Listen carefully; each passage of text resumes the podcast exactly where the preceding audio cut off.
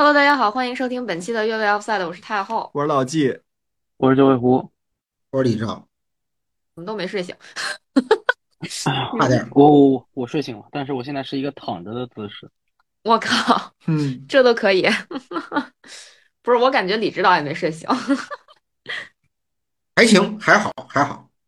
嗯，所以就就是因为昨天晚上没有起来看那场球是吧？没有没有看直播，所以我也也算但我确实定了表了。那为什么没起来呢？赖表，对，这可说呢。啊，我也我也定了表了，然后啊我打开了直播，然后睡着了。对，然后我没看。我不是，我也不是叫没看，就是昨天不是昨天不是你们其实，在群里面就是在发消息嘛，我不是有时候会回嘛，但是我回消息可能可能往往是你们发出来半个小时以后，然后我叭回了一条，就是对，就是我就是我比赛进行当中，我突然惊醒一下，突然惊醒一下，就是这样。然后就其实其实确实三点的比赛是没怎么看，我是我是今天起来补的英格兰的那场的那个全场全场回放。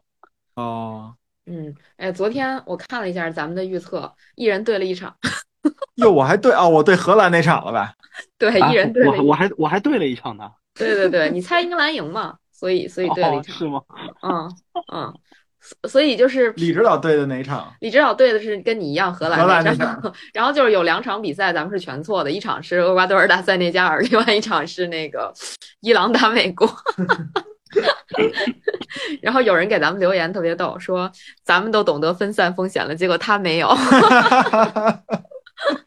哎，太逗了。那咱们就避免身败名裂嘛。对对对对对对是。我们只要有一个活儿的就行。不容易哈。那个，咱们就从昨天第一场比赛，昨天也没有没有什么顺序了，咱们一场一场说吧。先说荷兰打卡塔尔吧。其实这场比赛挺逗的，或者说这个这个组的比赛挺逗的。那个荷兰卡塔尔和那个厄瓜多尔打塞内加尔，我跟老季基本上就只看到了加克波的第一个进球，然后剩下几个球就是在来回转换之间，然后一个没看着。对我们换到哪个台，哪个台就不进进球。不是你们你你们不能开两个设备吗？我们没没觉得那两场比赛值得我这么干。哎，对是。吧，我记得我上一次这么干还是，呃，二零零二年中国对土耳其，然后那个巴西对哥斯达黎加那个时候。那是怎么那是两个电视是吗？对我弄了两个两两个电视，呃当时在酒吧里头，哦，哦酒吧，嗯嗯嗯，啊，那酒吧还是都会分屏看的，就是都会对，然后当时既看到了中国队被被这个土耳其压着打，然后又看到了巴西队埃德米尔森的一个非常漂亮的进球，一个凌特勾空的一个对倒钩，嗯，所以那就啊很圆满。哦，那就我我跟老季昨天就非常的这个悲惨，确实是就是只只想了想，应该还是只盯一场，所以你们昨天看都是哪一场啊？三仙归洞，指哪个瓶子里，哪个瓶子里没有豆儿，是吧？啊，对对，是这意思。我昨天我昨天啊，对，昨天我看的是呃塞内加尔对这个厄瓜多尔的比赛，因为这场比赛更要命嘛。嗯嗯，然后可能我开场看了十五分钟之后，我觉得可能呃厄瓜多尔没有确实要命。要悬了，对啊，因为他们的这个这个防线啊漏洞太多，嗯而且几乎就处于一个非常被动的，就是他们当然也有攻势，但是你看两边攻势的这个质量是不一样的。嗯嗯厄瓜多尔无法威胁到对手的球门，但是塞内加尔这边全是机会，嗯全都是纯机会。嗯，那那个九老师看了哪场九老师开双屏，啊？然后也都 然后睡过去，睡过去，是没有没 有十一点。没有没有，十一点十一点这场我挺认真的，我挺啊认真的把两场都看完了，而且我因为开着双屏，一个是特大屏，一个是手机屏，手机屏就 在我面前，然后啊。特大屏是一电呃是一电视，然后就啊。就就正常客厅里的那，我我我我两场其实看的都还，呃，你不可能就开双屏，你不可能把所有的细节都都掌握清楚，但是嗯。所有的大事件你都能第一时间看到，这是绝对的。嗯，对对对，看个回放是吧？啊，不是，不是，不是，因为昨天荷兰那场，昨天荷兰那场吧，就怎么说呢？就我觉得今年的荷兰踢的，他肯定不好看，嗯但是呢，他非常稳嗯，就是你看荷兰和和和荷兰这些比赛没输，对吧？就他他一定不好看，那比赛肯定都不好看。三场比赛荷兰踢的都不好看，就不像原来那支荷兰，大家想象的是那种进攻非常的行云流水，对吧？然后这个甚至我们能想起来的荷兰的经典大战，像跟意大利的那个那场点球大战，对吧？然后一些包括其实当年怎么说呢？就是我觉得这支荷兰和一零年的荷兰。有点类似，但一零年那支荷兰，他的这个反击和进攻比现在这支荷兰打的还好一点，因为当年他毕竟有范佩西，对他有范佩西，他有斯内德，有罗本，就是他还是有速度。但那但是那支荷兰其实也是以防守作为根基的，跟今年这支其实有一点像，只是只是那个时候他的进攻球员比现在的更好一点，所以给大家感觉稍微还好看那么一点点。但是那年其实那支荷兰大家也说打的不好看。所以，我我觉得荷兰就是最近十年，呃，他的这个足球风格基本上就是就就是这个样子了。反正对，就荷兰那场比赛。所以荷兰那场比赛呢，我是开着电视，电视是那种就是你一下能看到它的画面，但是呢，声儿呢，我是把它调的相对小一点，声是手机的那个声会比较大一点。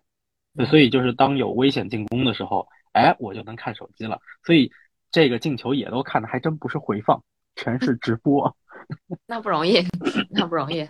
这个这么看下来，是不是看到现在好像就我猜荷兰还靠谱点儿？你们你们猜的都不太靠谱啊？我猜荷兰，我是不是猜平了？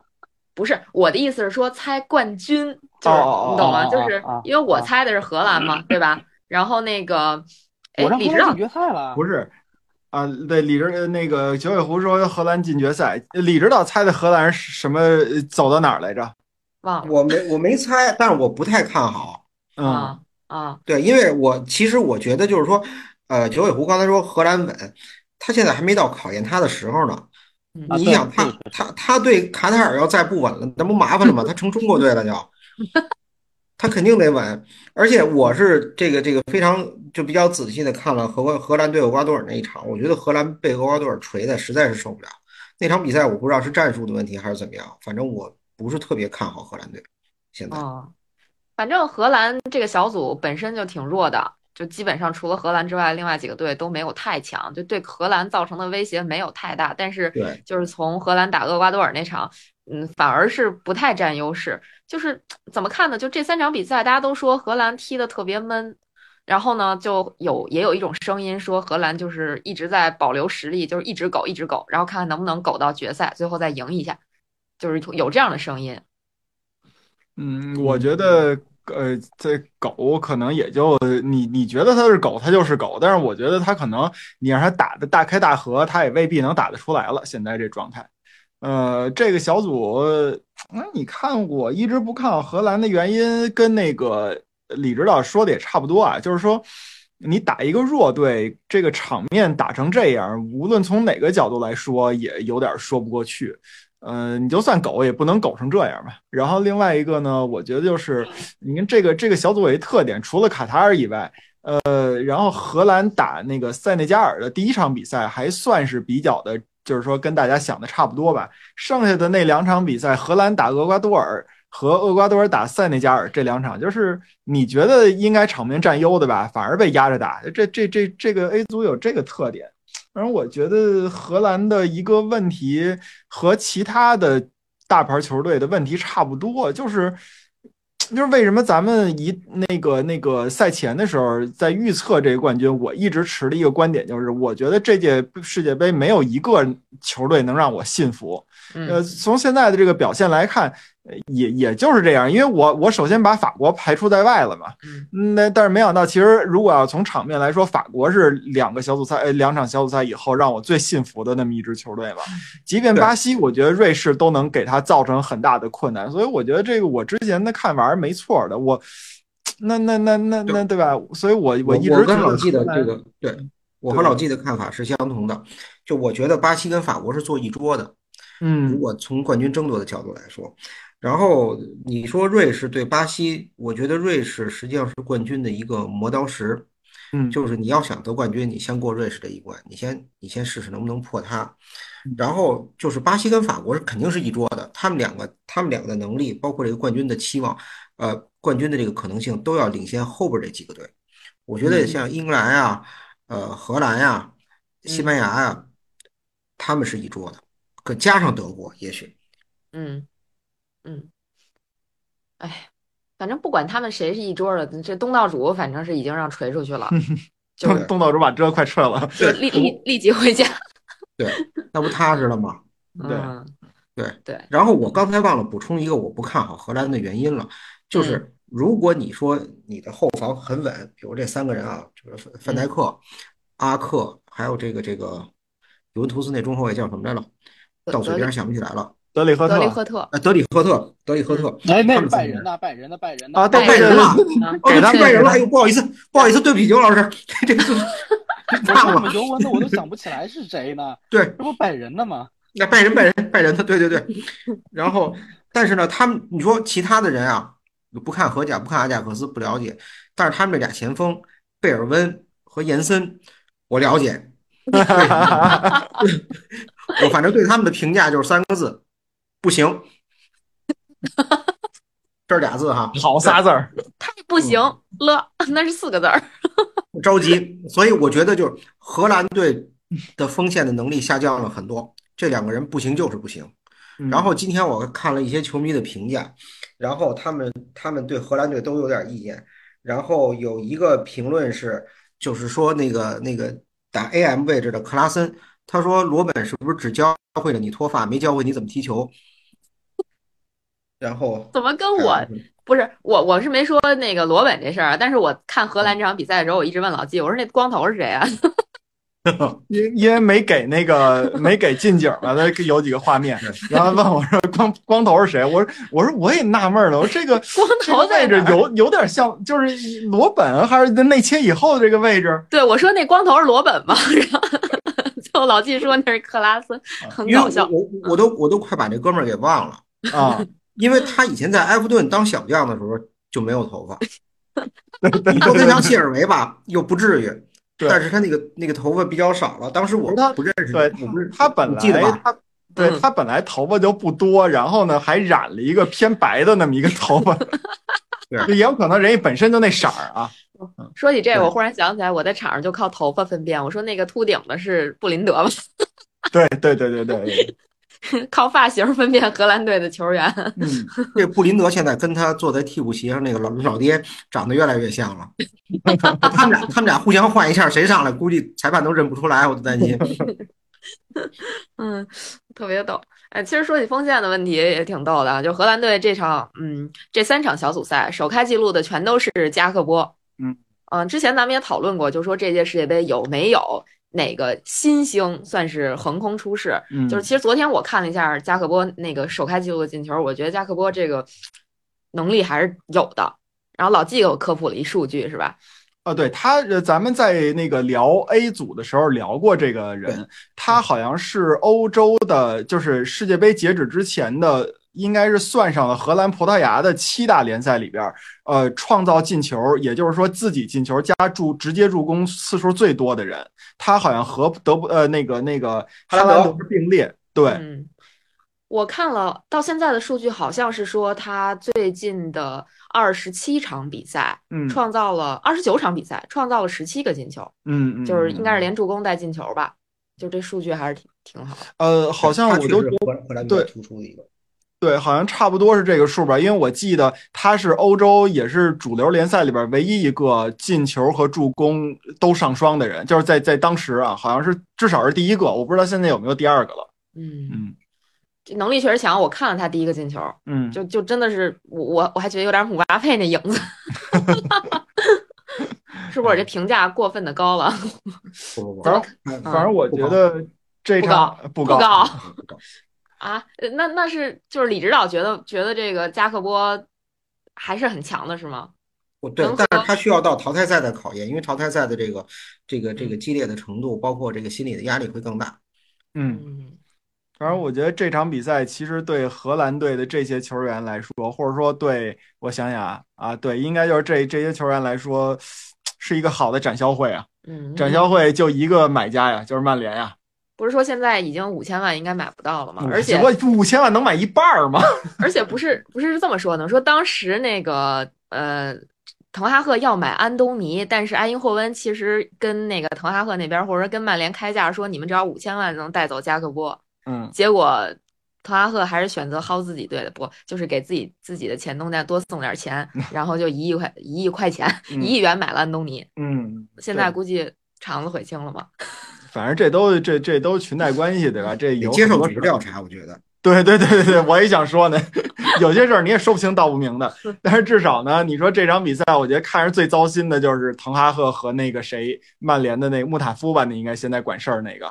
是啊，对，这因因为什么呀？你想进进球的俩，一个加克波说一直想买，然后另外一个是德容，你 说德容现在巴萨更有理由不卖了。哎，你们这曼联这个管事儿的什么时候换了？不是三德子吗？三德子早换了。早走了是吧？这消息这消息都滞后，现在不是二太滞后了 啊！二德子，对对对，不是因为那个三德走了以后，二德子和穆塔夫两个人有一些这个全工作的分配，然后我也没太关注，反正我知道这俩人啊，好像穆塔夫是不太行。对对对对，大家现在把风向都转了，转成怎么换穆塔夫这个事儿了，好像。三德子为什么走了？腐败了？他合同到期了。哎，那李指导他是。三德子不是三胖子，你知道吗？哎呀，啊，这个不知道怎么说着说着又跟曼联扯上了如此巨大的关系。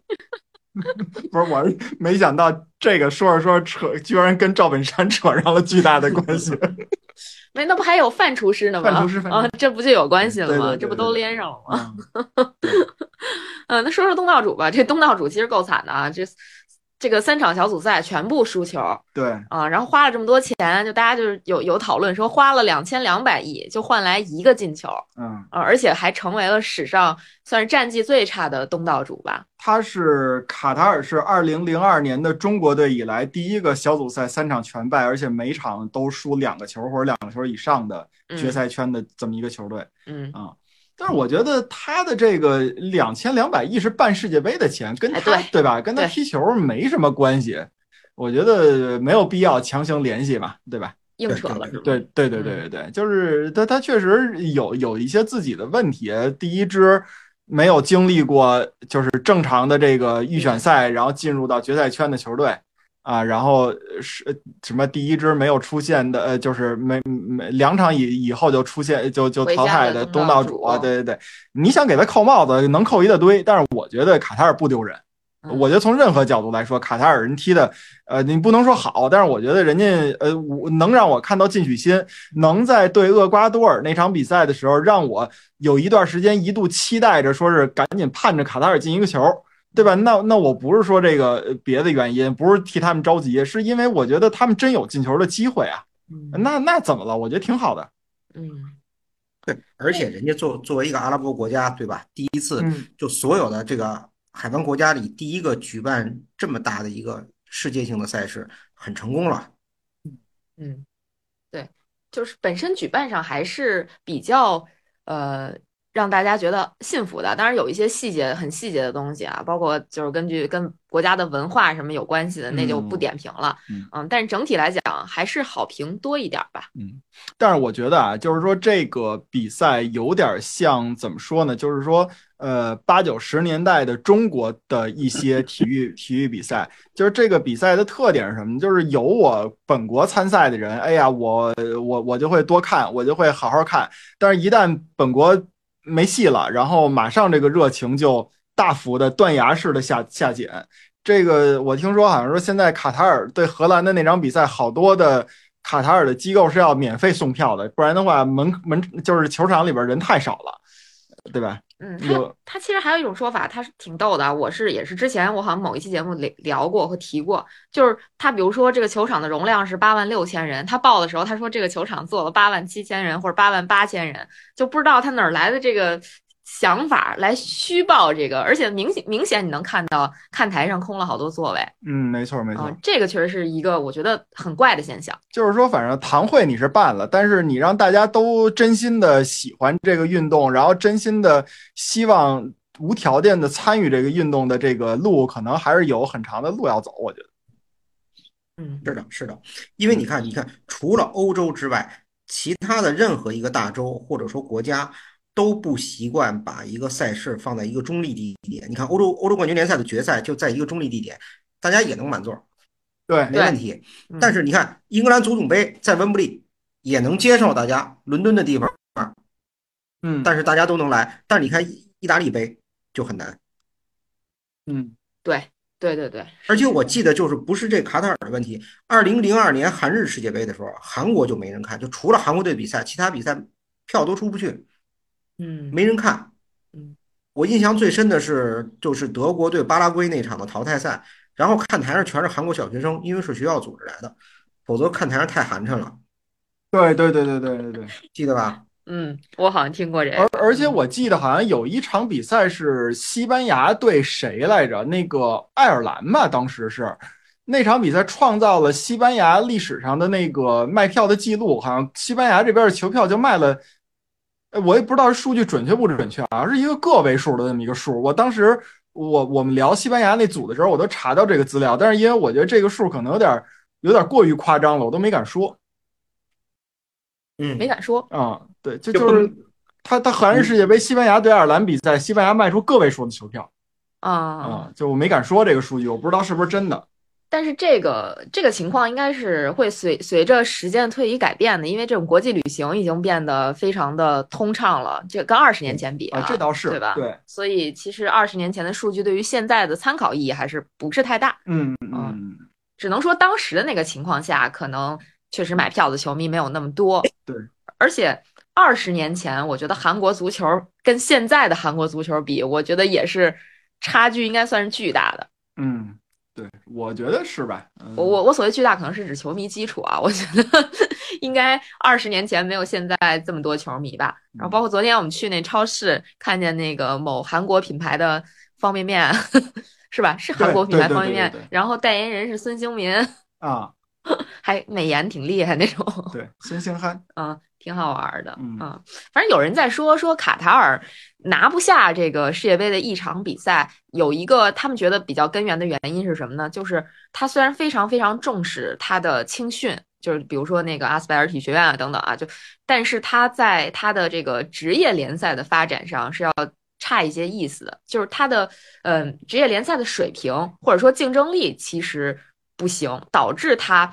怎么说呢？虽然说算是有青训，有点根基，但真正打到这种世界大赛的时候，还是差点底气。就是会有这样的评论，就是因为怎么说呢？从卡塔尔看中国吧，嗯嗯，中国其实一直在强调青训啊，等等等等，但是你这联赛水平也是大家饱受诟病的那么一个一个一个东西吧。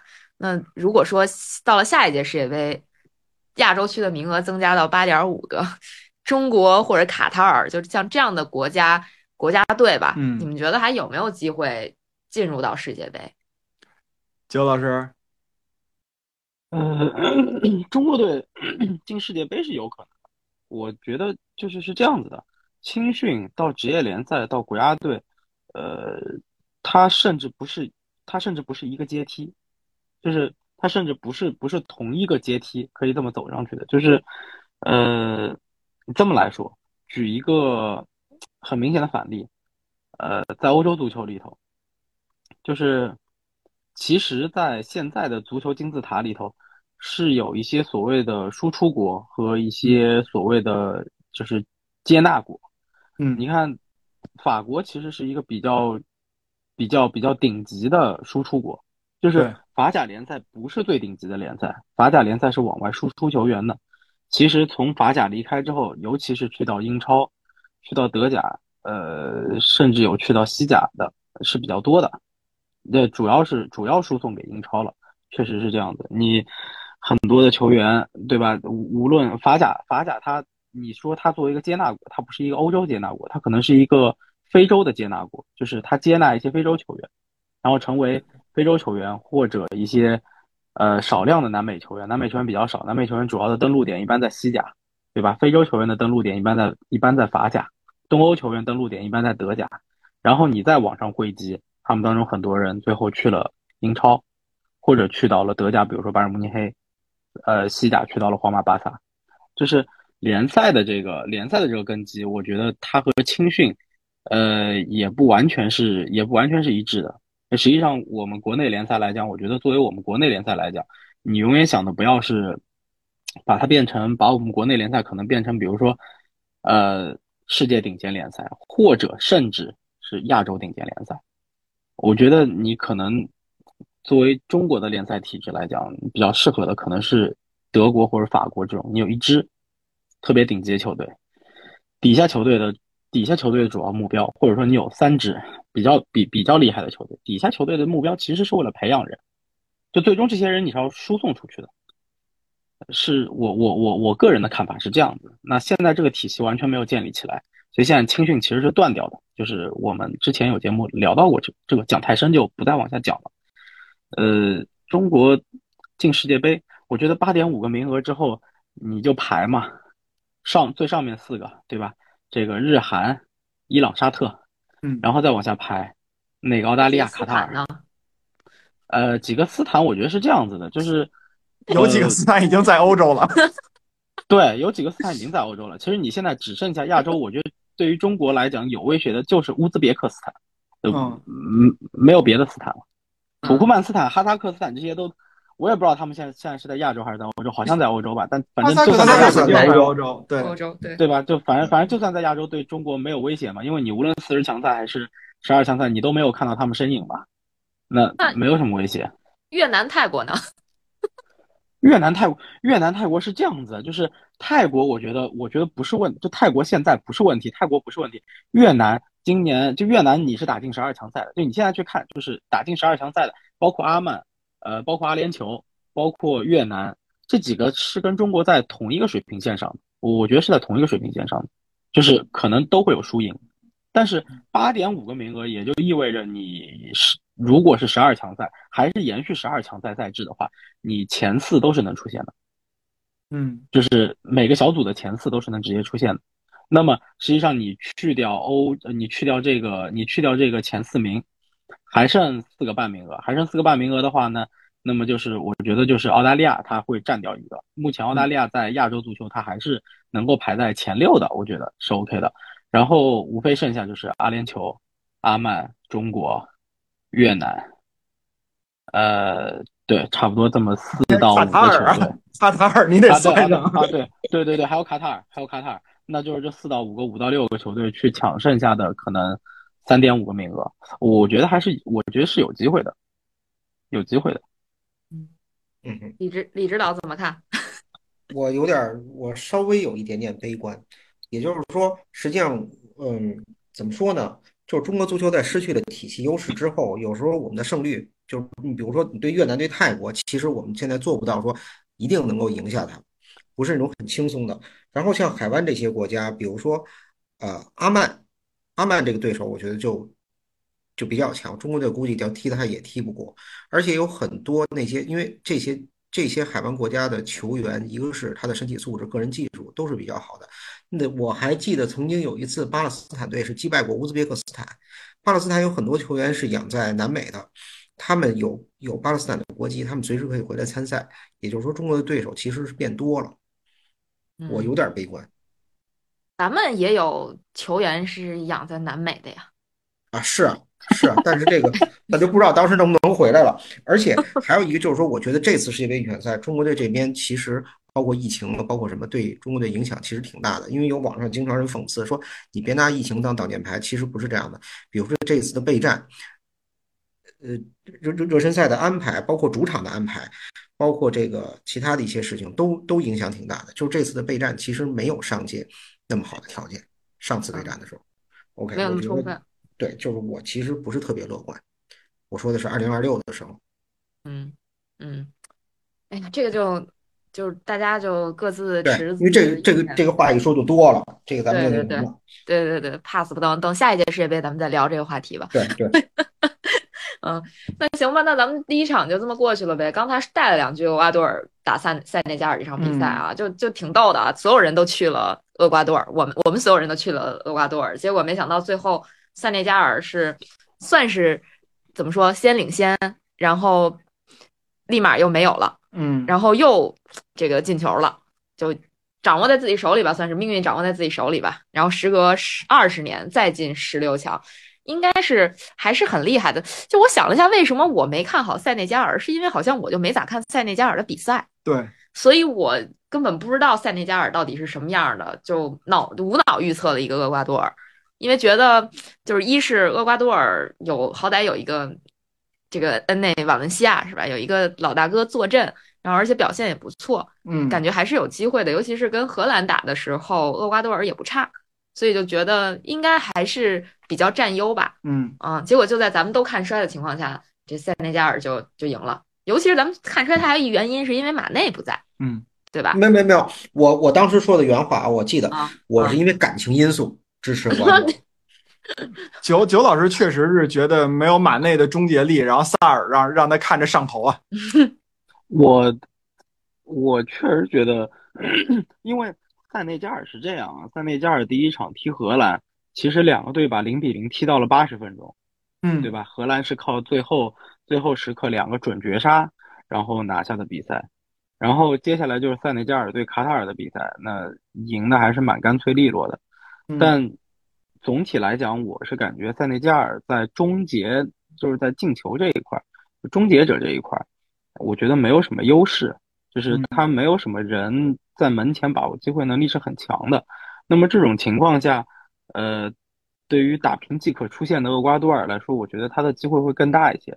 那我确实，我确实没有想到塞内加尔昨天在场面上确实是，呃，完全压制了厄瓜多尔，就是真的可以用完全压制，碾压级别。我觉得场面是碾压级的。就是场面上来看，不是像比分那样子的一比二，它场面真的是一个碾压级。就是整个上半场，厄瓜多尔几乎没有组织起一次有效的进攻，连反击都没有。塞内加尔能够把这个厄瓜多尔的进攻限制在自己限制在中场圈那个附近，就是即使你过了半场，也就在本方中场圈那个圆圈那个附近就被扼杀掉了，就根本攻不下去。其实这个情况下，我是确实是看的有点绝望的，就是因为我因为我选择了去厄瓜多尔嘛，所以真真真的是看的有点绝望啊！对啊，对啊。但其实是今天后来在看这场比赛的一些消息的时候，发现昨天其实有几次镜头给到了那个塞内加尔的队长袖标，袖标上面写着一个十九。嗯，我不知道大家看到那微博没有？对，今天我看到就是对昨天比赛日。嗯，对，是迪奥普，是因为迪奥普，对，就是两年前的，两年前的昨天应该算还是两年前，对，是迪奥普去世的日子，去世了。迪奥普就是二，呃，就对，就是二零零二年进世界杯球的那个，那个那个那个那个大哥，对对对，所以，呃，反正我觉得就是非洲球队和南美球队。包括有一些可能一部分东欧球队，我觉得呃，包括西亚球队，就是他们对于这种，呃，信仰，就他们的一些信仰，可能给他们的一些，这个可能有点玄学了。但反正昨天这支塞内加尔，呃，挺让我意外的，就完全碾压厄瓜多尔，厄瓜多尔真的没有机会，真的没有机会。我觉得倒也不是玄学，就是精神力这个东西，在各项运动里边，它都是。你算有据可循也好，或者说就是它真的是存在的。我我我我我我希望把这个歌成变成当地的传统文化。呃，你看那个呃，我我这当然不该开这玩笑啊，但是你类比一下，你看那个要给马内用这种巫术去治病，对吧？博格巴他也是从那那旮瘩出来的，对吧？他要他要那个怎怎么怎怎么怎么样扎个小人儿。呃，对，要扎小人儿什么的，就是可能这个精神力比我们想象的精神力，嗯，要更不科学一点。我觉得，就是，但但它确实可能要更管用一点。对，昨天，嗯，塞内加尔这表现确实是配得上这个胜利啊！就就是塞内加尔应该是成为了一九九零年以来第一个击败南美球队的非洲球队。嘿，这这时间更久了。九零年就是米拉大叔喀麦隆呗，啊，击败阿根廷，呃，击败哥伦比亚。啊，哥伦比亚那就之后了是吧？嗯嗯嗯。那应该是已经是三哦，我知道了，想起来就是那次伊塔出击，出击然后被米拉断了那次，应该啊，对对对对对，就是二十呃三十二年前了已经，嗯嗯，而且而且其实说到 刚才说到迪奥普去世嘛，嗯，那个那年二零零二年世界杯的时候，迪奥普是进了法国队球，当年那支塞内加尔的队长就是现在的塞内加尔的主教练西塞。西塞对啊，对，阿里乌西塞。对，阿里乌西塞啊，所以其实有很多传承的东西在这个里这个里面。但是我其实想说那个库利巴利。因为虽然今年我没怎么看切尔西的球，但是看到了一些周边的消息，包括我那个范特西最开始，嗯，切尔西不是在这个赛季引入引进了那个库里巴利嘛？我是把库里巴利还买过来放到那范嗯范特西里边，英超范特西里边了。嗯，结果就是 还还是蛮打脸的，就是他在英超的表现应该是没有嗯大家预计的那么厉害。然后包括其实他从那不勒斯走了之后，就很多人在说他离开那不勒斯之后，那不勒斯迎来了爆发。那一个给金民哉腾地儿了是吗？反正就是就是有这种说法啊。但是昨天他的表现应该是非常抢眼，甚至说他在这就是看了他的数据，他在这届杯赛到目前为止三场表现的发挥应该都还是不错的。我觉得有有这么一个可能性啊。第一点是，就是你用英超范特西来衡量那个库里巴利的一个表现呢，他可能会呃，因为你的守门员能不能零封住，对吧？呃，或者说切尔西在上赛呃，就是在这个赛季初期可能涉及到了比比较动荡的一些事儿，换教练也好，主席刚来也好啊什么的这种，就是有点儿。呃，可能可能不是那么稳定。然后另外一个呢，库里巴利的这个身体，他在我觉得应该是除了英超联赛以外，在其他的一些这种比赛里边，都应该是比较的有优势的。那这这届世界杯里边，他对于这种南美球队的这个优势，我觉得还是比较明显的。身体不输是吗？我觉得他不会输。嗯，你们怎么看库里巴利在这几场的表现啊？呃，我觉得我，因为我们了解库里巴利在门前的这个能力，因为跟热刺比赛的时候体会到了，所以我觉得他他早晚得进球。嗯 嗯，就是先把那个带刀的事儿干了，是吧？对，开倒车的典范。嗯嗯，对啊，这个现在确实是你任何球队买后卫的时候，这个带不带刀，嗯，还是要要要蛮重视加分项。嗯，是个加分项。对嗯，但是他确实是表现的很好，他应该是到目前为止上一场比赛就是呃就是打塞内加尔这场比赛，呃不是打厄瓜多尔这场比赛，他抢断成功率是百分之一百，而且他在小组赛阶段到目前为止应该是贡献了二十五次解围，是目前在所有的球员里面排名第一的，就这这表现还是数据还是挺有统治力的表现的，这很正常。一般我觉得就是说，一般在联赛当中就是。表现不是特别优秀的球员，可能到了世界杯，有时候环境改变了，他会发挥的更好。你看马奎尔也差不多。马奎，马奎是是是没错。现在这个毕竟他这个基本英对他现在他在英格兰表现非常好，太好了太好了。这次马奎配得上那个巨星流。对，你看他在曼联的时候吧，我觉得他马奎的长传也有，但是准星啊，包括次数，但是他这次在国家队长传特别好，准星。嗯，证明了自己，至少这几场比赛还是证明了自己的啊。对。但是马奎最大的一个问题是什么？就是说，呃，你给他这个空间，他是没问题的。但是如果一旦给他压迫的话，他的这个可能这脚脚下的这个速率来说，未必能让他。弄弄得那么好，你说英格兰这两场的对手，对伊朗也好，对威尔士也好，我觉得，呃，他一他他这个发挥是可以的，就是能体现出他的基本功。但是如果在这个重压之下，这个对吧，有有逼抢的情况下，他该怎么出球或者怎么？没没有没有重压之下，他比斯通斯要好。一旦重压之下，可能就没有斯通斯好了，对吧？怪不得有对，怪不得有人说斯通斯是本届赛事的最佳后卫呢。这这这个待会儿聊，待会儿聊。那个，我想问一下九老师对于这个库里巴利怎么评价？因为毕竟九老师是那个英超范特西的资深严肃玩家。嗯 呃，从来没考虑过把他放入到我的英超范特西阵容里过，也跟他不是那么熟。呃，但是我觉得我还是挺认同老季的那个说法的，就是。英超范特西这个游戏，它作为一个数据游戏吧，它其实一定程度上体现了一个球员的表现。但由于足球运动它确实不是一个个体运动，它毕竟还是一个团队运动。包括在不同战术体系下，呃，球员的这个表现是不太一样的。就是嗯，包括嗯，包括我们莱斯特的这个阿马泰。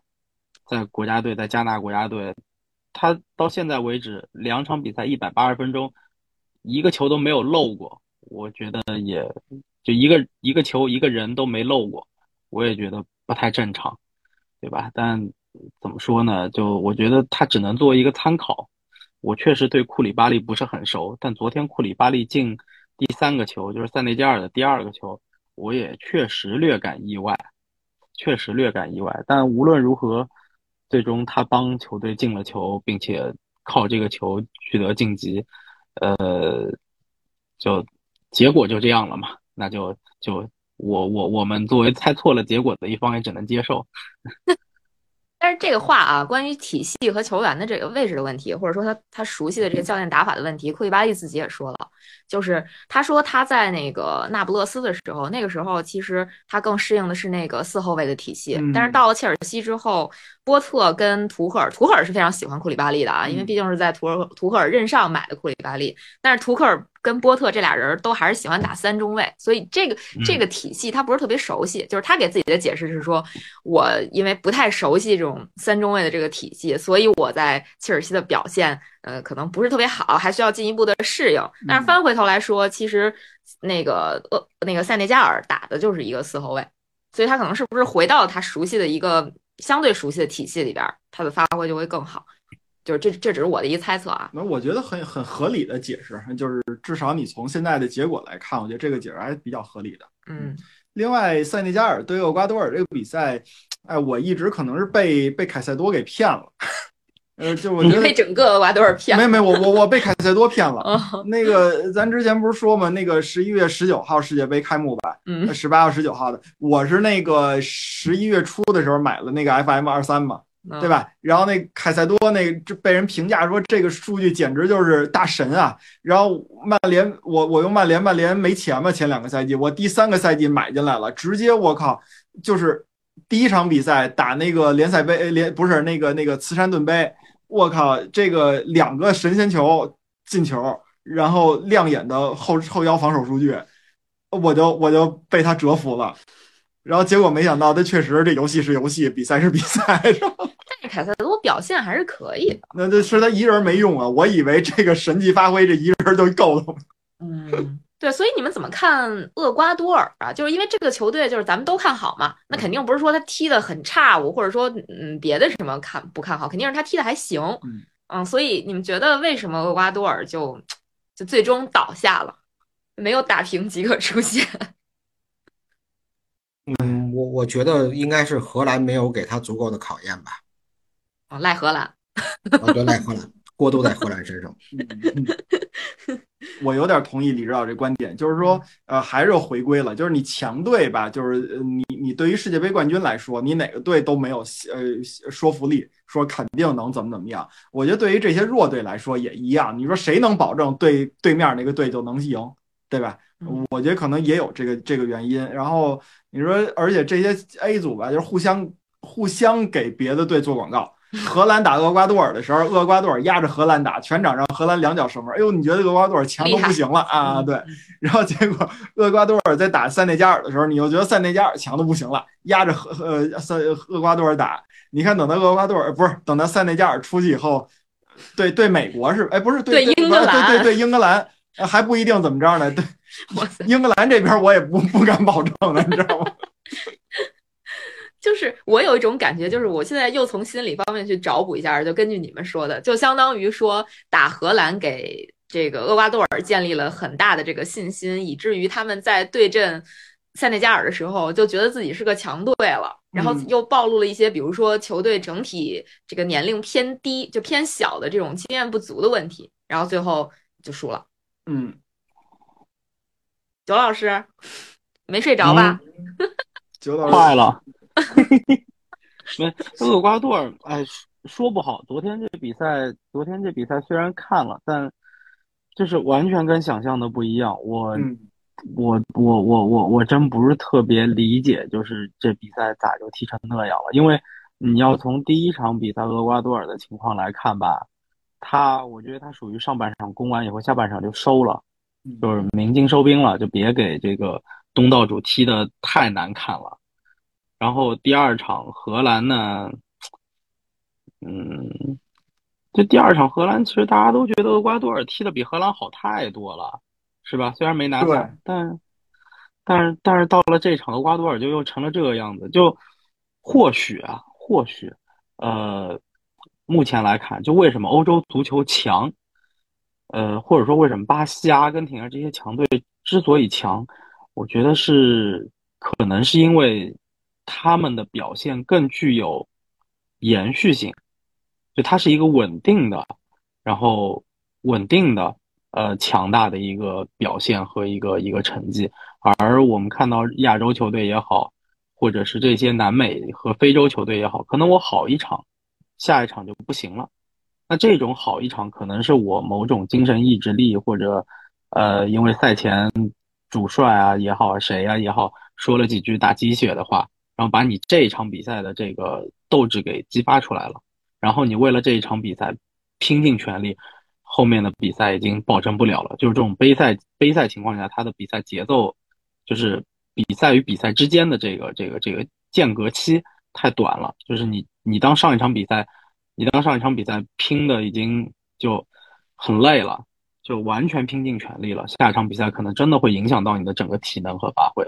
那我觉得南美球队、非洲球队和亚洲球队可能真的存在这个问题。所以导致了就，就最后厄瓜多尔这场比赛就踢成了这个样子。就是替你总结一下，跟阵容的厚度也有关系是吗？也会有一些关系。我觉得是有的，尤其是现在换能换五个人了。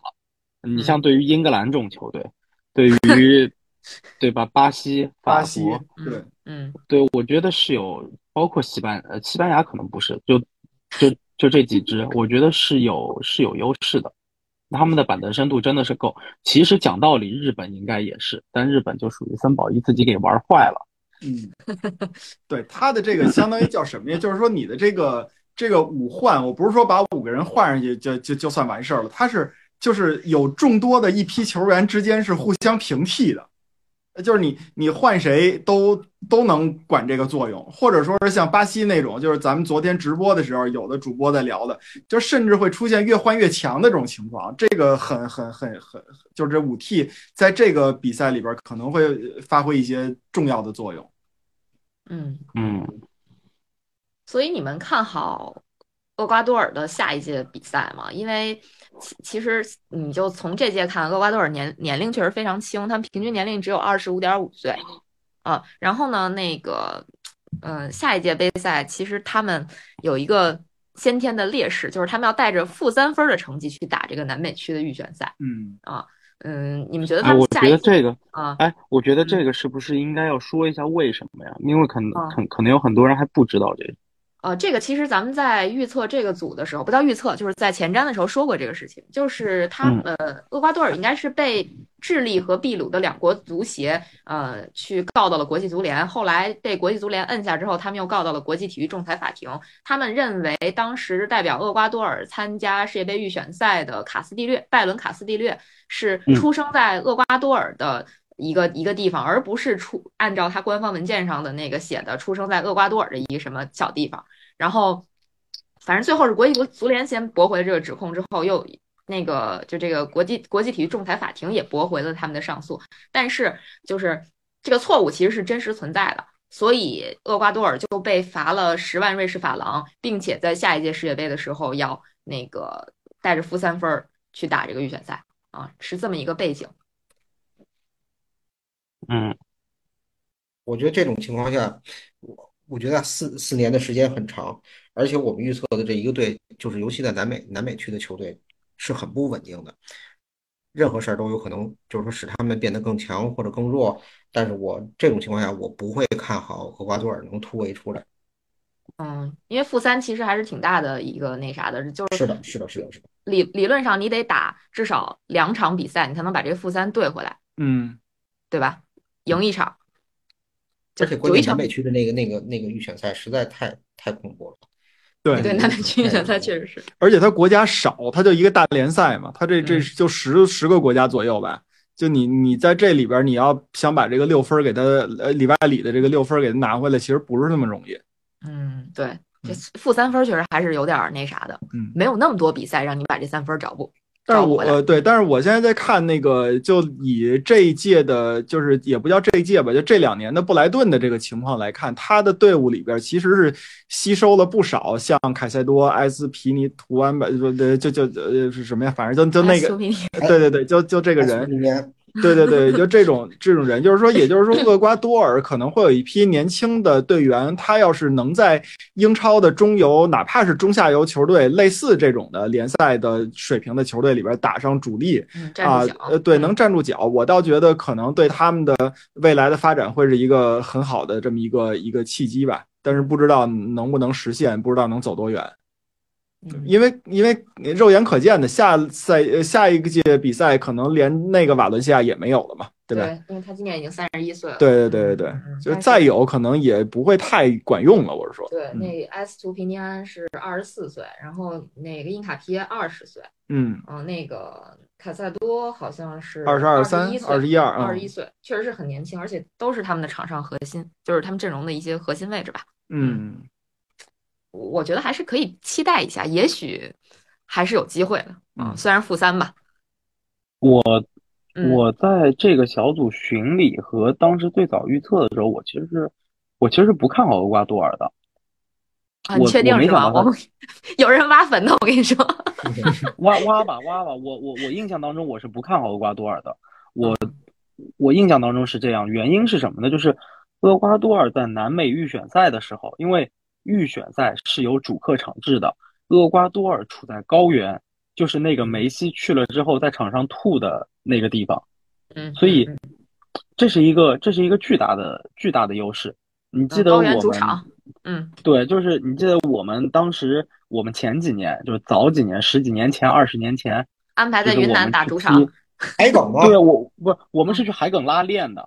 对，主场是不是一定在海埂不一定，但是我们拉练是在那儿。为什么你在那种情况下，如果你的体能到到一个，比如说能跑一万米，你到了平原地带，你是能比这个跑的更多的，你的体能是就感觉体能更充沛那种那种感觉。所以我们当年都是拉的海埂去。对，要不然各家都不可能拉到高原去训练了，因为它会提高你的最大摄氧量，然后把你的这个血液的这个叫什么，就是泵血的能力做一个提升。就是就是大概是这么一个原理，所以所以厄瓜多尔当时我为什么不看好？因为他在预选赛当中的成绩，主客场的排名，就是你如果把他那个，因为就像老季说的，南美它是一个大联赛，你把它分成总积分榜、主场积分榜和客场积分榜的话，它的主客积分榜差距是非常大的，就靠差距是非常大的。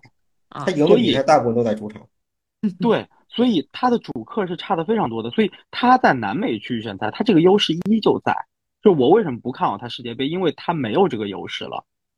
所以，所以当时我我记得最早巡礼的时候，我是不看好他的。然后，但是你说下届世界杯他又回到这个预选赛的这个状态里头，他还有这个主场的优势。他有这个主场优势的话，我觉得会对他起一定的帮助作用。但是你看南美的那个积分来看。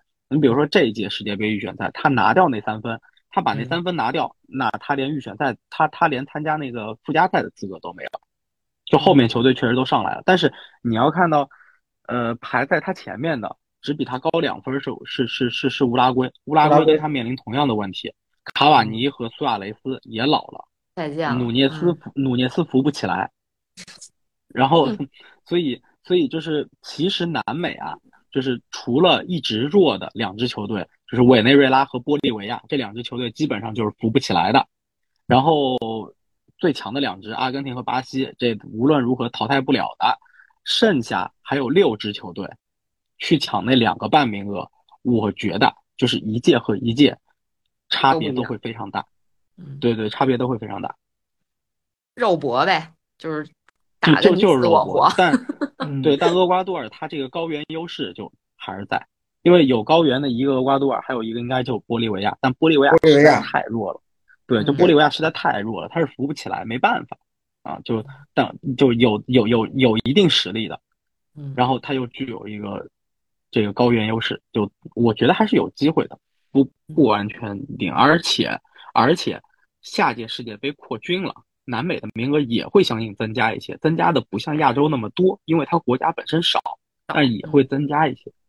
嗯，嗯，行吧，那基本上就这场也就差不多到这儿了。嗯，然后下一个比赛其实，嗯，有一个跟呃厄瓜多尔面临同样局面，基本上同样局面的那么一个球队就是伊朗，就是他们都是打平即可出线嘛，对吧？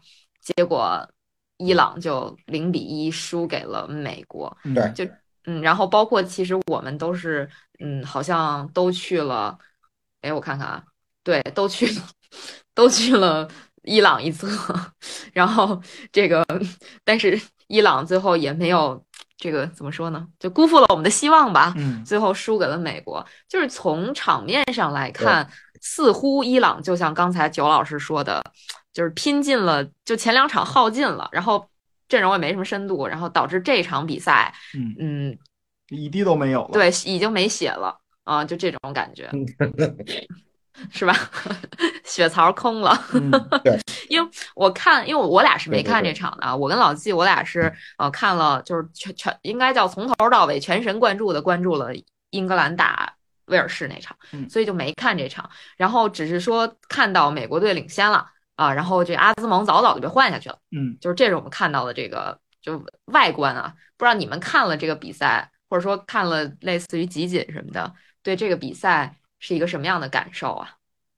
元芳你怎么看？李元芳，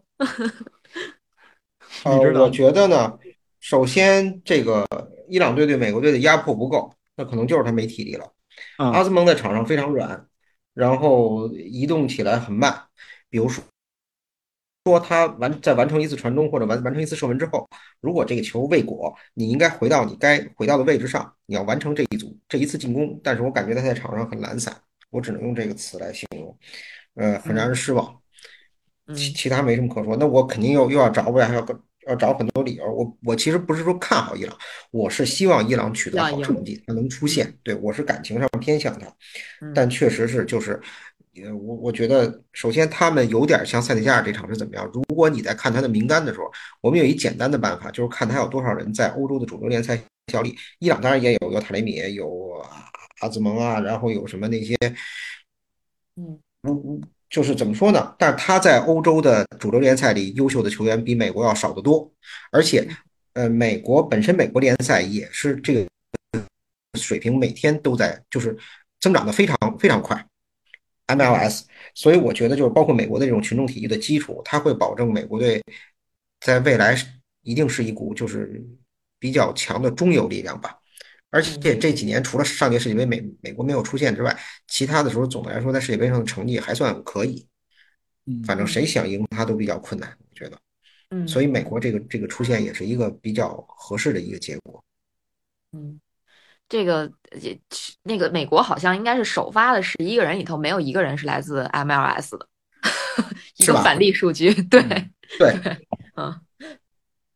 嗯，哎，反正这场比赛我一直觉得，哎呀，我可能还是你说这些球队互相给对方做广告，对吧？又来了，那伊朗给英格兰做广告，然后我觉得英格兰能赢美国，然后。这哎，我我我说好像英格兰确实赢不了美国，反正也也没赢。呃，然后那个那个呃那个谁，威尔士给给伊朗做广告，哎，我觉得伊朗还行啊，这不是第二场也正经踢球了就可以了吗？而且九八年世界杯的时候，伊朗打美国也不怂啊。嗯，哎，反正而且而且我觉得英格兰打美国那场比赛吧，嗯，我重点看了一下美国，他不是说创造不出来机会，但是他把握不住机会，所以我我不看好美国。有很多的那个那个球，在没有压力的情况下，你放高射炮，我觉得这些都是属于是你的这个，你说是基基本功的问题也好啊，还是说你什么也好，我就觉得你如果一场比赛这样，有可能场场比赛都是这样。但是没想到这场比赛普利西奇还进了一个，而且我也没有想到伊朗队就是呃就是成这样了，又回到打英格兰那种不知道自己该干嘛的那种地步了。嗯。反正美国队这场是有一个危险信号，就是普利西奇因为这个盆骨挫伤，半场就给换下去了，应该啊。这下一场不好说了，对吧？下一场就有点难说。这对于曼联来说又不是一好消息，不能租借了。德容对德容涨价了，加克波涨价了。这个说说这个呃，曼联有可能能租租借普利西奇，普利西奇这也看来也租着也没用了。嗯，那个曼联那啥，你那个呃。那那蒂勒芒斯。哎呀，你你就是带货主播，我跟你说吧，要不然 C 罗别走了。这 C 罗别别别不行，这不行不行不行，我们不能不不玩吃了吐的这种，我们都说好了不 不要了，不要不能吃了吐。哎，所以这场比赛，你看第一场比赛维阿小维阿发挥不错，对吧？那这场比赛你们看了的之后，这个小维阿是不是发挥就变差了呢？我没看，我我先说我没看这场比赛，我没看这场比赛。呃，这场比赛让我惊醒了一次，就是最后时刻那个疑似点球，呃，让让我惊醒了一下。就啊啊啊，对对对对，但我比赛我，对对对，最后有一个疑似点球，那个我在直播里看了，就是当时我一下惊醒，然后我看了一下直播，然后看了看最后的判罚。然后那个时候，因为比赛快结束了，所以我就顺带就把比赛看完了。然后就是大概就看了这么两分钟、一分半、两分钟的比赛吧，也就这场。所以这场比赛我确实是没有看，但是我我我我为伊朗感到很难很难很难过。对对对，我我因为我我也是从感情上是非常倾向于让伊朗出现，一来亚洲球队嘛，对吧？二来他上一场打威尔士真的令人印象深刻。嗯。就其实伊朗这这一届世界杯踢的并不难看，第一场跟英格兰踢了一个六比二，其实有机会打六比三，甚至可能是更大的比分。嗯，那场比赛本身其实挺好看的，虽然伊朗那场比赛有点踢的有点怎么说呢，就当然肯定受场外因素影响了。对，就多多少少受场外因素影响一点，防守非常的不好。但是总体来讲，我觉得伊朗也是抓住了一两次、两三次的机会，打出了他们的进攻。在那场比赛，所以其实踢的也挺好看的。然后第二场比赛上来之后，就完全是一支，呃，搏命的这个西亚狼的这个角色，然后打的非常的好看，就对打威尔士打得非常非常好看。然后这一场因为又被赋予了一些场外的这个意义，对吧？就我觉得就关注度非常高。那在这样一场比赛里头，但是整个伊朗，我觉得可能上一场比赛对于他们的这个体能。确实是消耗殆尽了，就这一场真是有点拼不动了，但非常遗憾，我觉得这支伊朗，哎呀，整体的球员的这个实力，其实本来在这个小组他真的是有机会的，我觉得真的机会是挺好的，对，结果有点遗憾，没有把握住打平即可出现，其实它出现难度就是跟美国死磕一个平。嗯，就行。哎，而且确实可能咱们这么呃事后来推这个事儿啊，我觉得有可能所谓的那个体育比赛无关政治，场下因素不应该干扰球员的比赛什么什么这这有可能是呃咱们自己的一厢情愿的体育迷的一厢情愿，因为我身边也有体育迷和非体育迷，对于有一些包括咱们自己的这种赛事来看吧，呃，就是。你体育迷能认为说这个，包括运动员本身可能能认为这比赛就是比赛，外边就是外边，但是舆论不给你这个机会，不让不让你这么想。我觉得这个对于他们来说，那你舆论你是挡不住的，那个压力挺大的。嗯嗯。哎呀，这场比赛是的，昨天网上这个笑笑话太多了啊！对，是的。其实别说笑话，场上就真实发生了一个嘛，不是一个美国球迷带着一个彩虹旗的，就是彩虹袖标进场看球，然后被请出去了。后来他应该把那个 摘了，然后又又回来了。这这是场上真实发生的一个。嗯哼。嗯，那咱们就就这场没太多可说的了呗。嗯，咱们就。直直直喷，直奔直奔主题，直奔主题。我的天哪，这铺垫了一个小时。等等会儿，等会儿，等会儿，等会儿。你们那一次点球看了吗？没看。我看了，看了，我看到了，看到了。然后网上很多人对都说这是绝对是点球，但是我我我看的不太清，我觉得可判可不判。嗯，我我我我我我的看法是，我的看法是这个这个球。放在其他的时间，这个裁判至少会去看一下 VAR，但是你放在那个时间点，呃，他作为一个决定会决定比赛结果的这么一个球的时候，我觉得裁判就不会判了。他手上确实有动作，今年对这种手部动作吹的还挺严的，所以我觉得如果在其他的时间他会去看 VAR，判不判不好说，就这确实是一个可判可不判的球，但反正放在那个时间点，裁判我觉得就肯定不会判了。嗯嗯嗯，我确实没看，所以我我不发表任何评论。嗯 嗯，那你们还有什么要说的吗？没有，我们就奔主题了。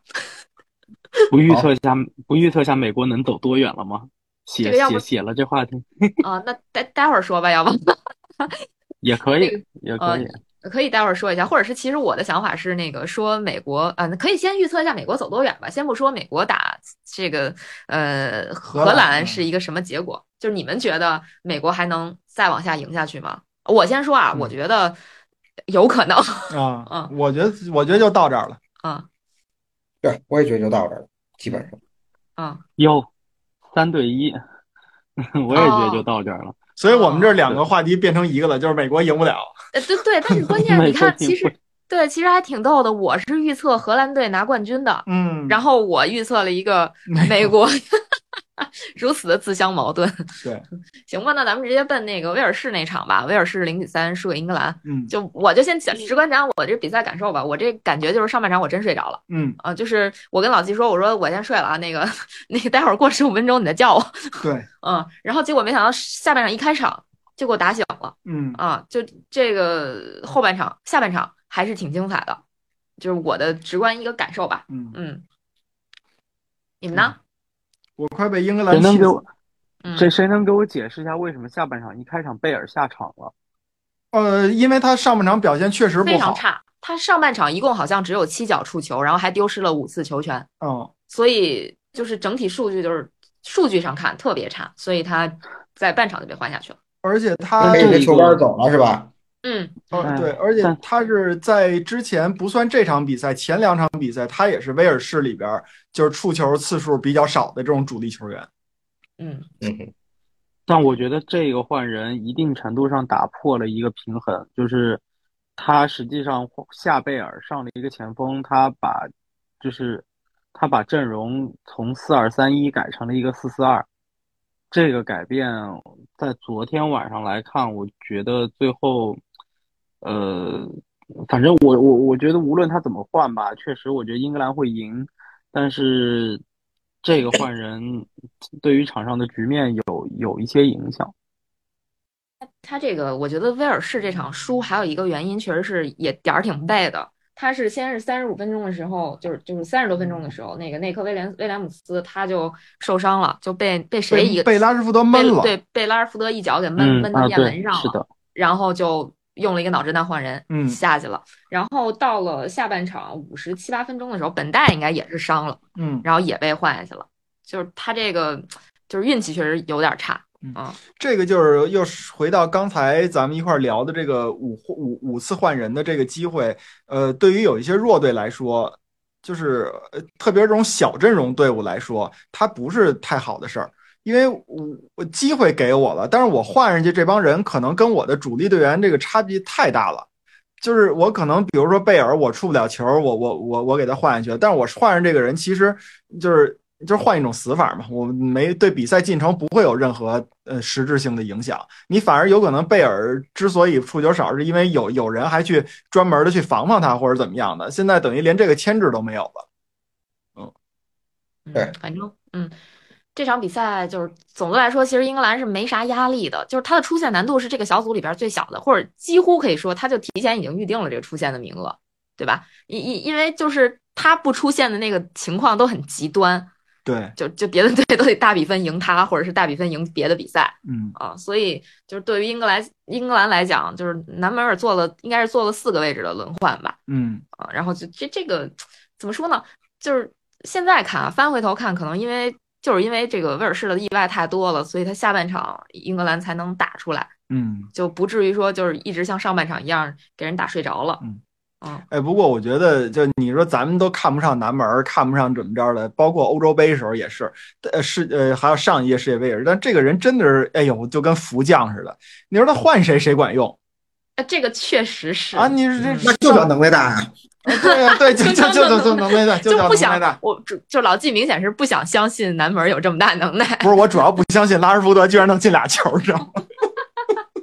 我们真是曼联叫什么“散是满天星，聚是一坨屎”。对，我就说啊，你说跟南门同时代的人，对吧？这个这个，呃，托尼亚当斯那他们的，他们的，就我场的，我场的，对，认领。嗯，哎，人呢？李指导，嗯，李指导怎么了？李指导掉线了吗？完完完，哪儿去了？不是刚要喷我们那个托尼亚当斯吗？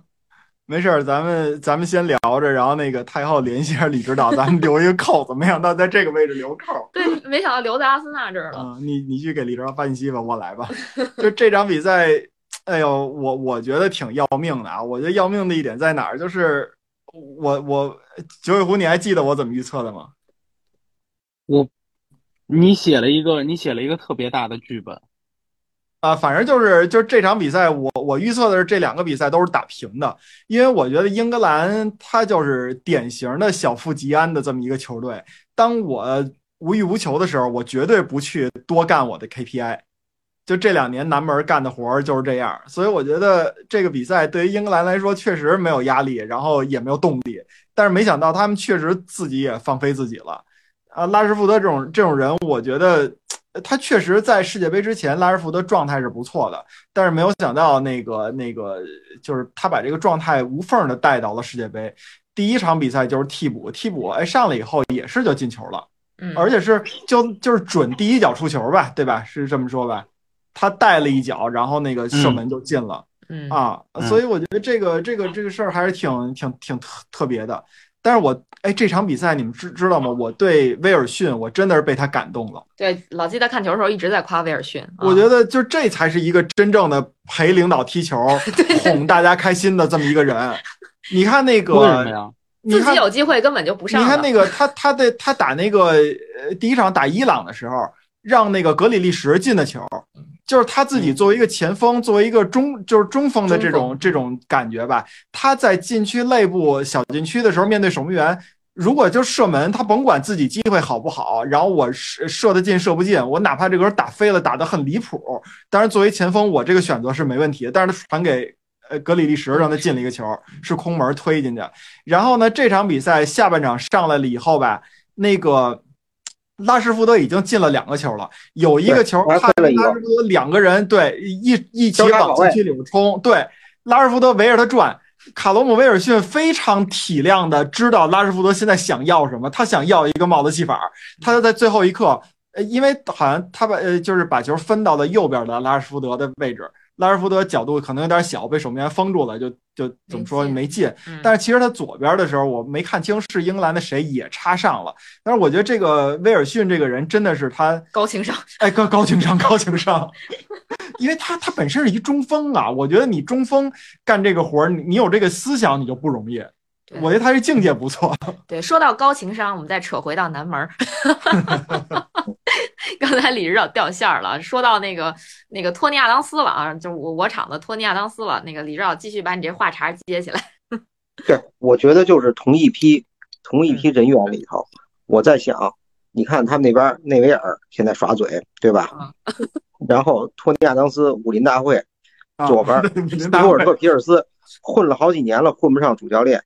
因斯我不知道他去哪儿了。加斯科因天天酗酒。贝克汉姆当大明星，当老板。麦克马纳曼，我不知道他现在干什么的。然后希勒是当球评，谢林汉姆我不知道干什么的。就这些人，大家其实这个同一批人里头，真正走上教练岗位的人不多。而且南门，我觉得他在踢球的时候，可能就是一个善于思考的一个一个人。就是很多人的发展轨迹跟他踢球的时候这个状态完全。